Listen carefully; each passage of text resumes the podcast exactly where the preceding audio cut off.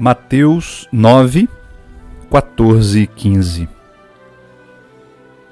Naquele tempo, os discípulos de João aproximaram-se de Jesus e perguntaram: Por que razão nós e os fariseus praticamos jejuns, mas os teus discípulos não? Disse-lhes Jesus: Por acaso os amigos do noivo podem estar de luto enquanto o noivo está com eles?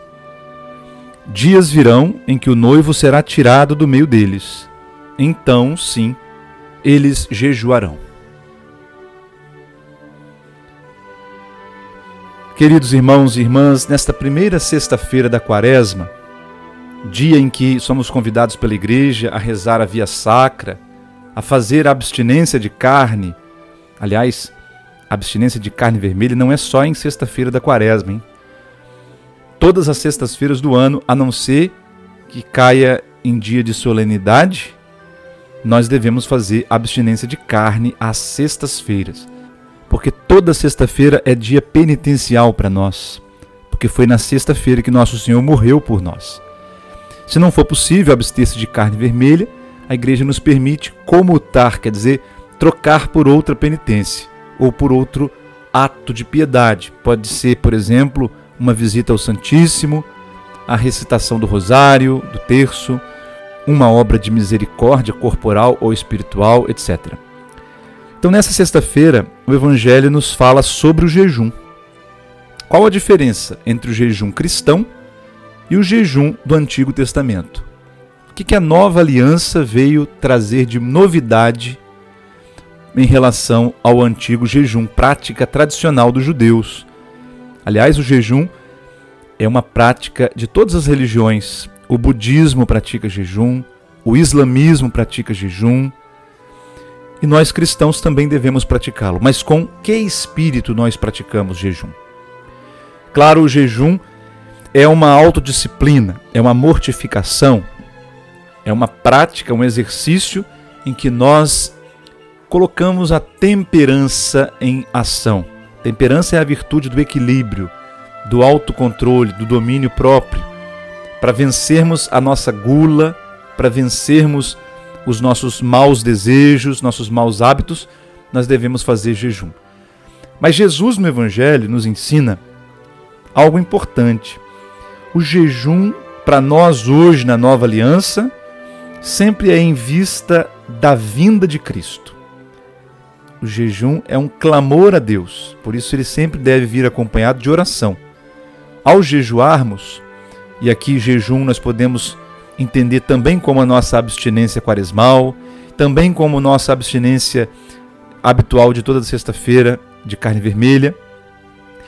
Quando nós fazemos um jejum, quando nós abrimos mão de algo por causa de Cristo, nós estamos clamando: Maranatá, vem Senhor Jesus.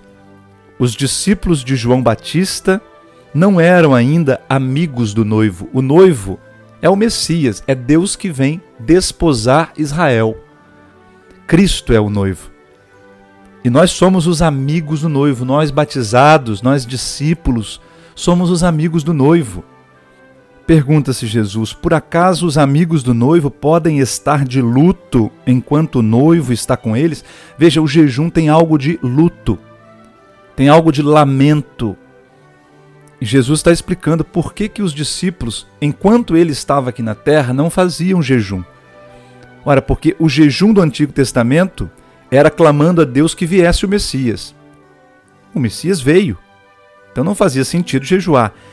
Então o Senhor diz: Dias virão em que o noivo será tirado do meio deles. Então sim eles jejuarão. Jesus foi tirado do nosso meio. Jesus foi preso, condenado, morto, sepultado. Aí sim a igreja passou a jejuar. Os discípulos começaram a jejuar, porque o noivo foi tirado do meio deles. Mas ele ressuscitou e subiu aos céus. Então o nosso jejum não é mais um luto, porque Jesus está vivo. Luto é quando o amado está morto. O nosso jejum também é diferente do jejum de Maria Madalena, de São Pedro e São João, naquele sábado tão difícil que é foi o sábado santo, o nosso jejum é o pós-ressurreição. Nosso jejum é clamando que Jesus regresse. E é por causa desse encontro com o Senhor que esperamos que nós procuramos ser santos, procuramos vencer nossos vícios, procuramos corresponder à lei de Deus. Senhor, ajuda-nos hoje a praticar a verdadeira abstinência com o espírito de partilha, de solidariedade, espírito de santidade, como desejas. Assim seja. Deus abençoe você.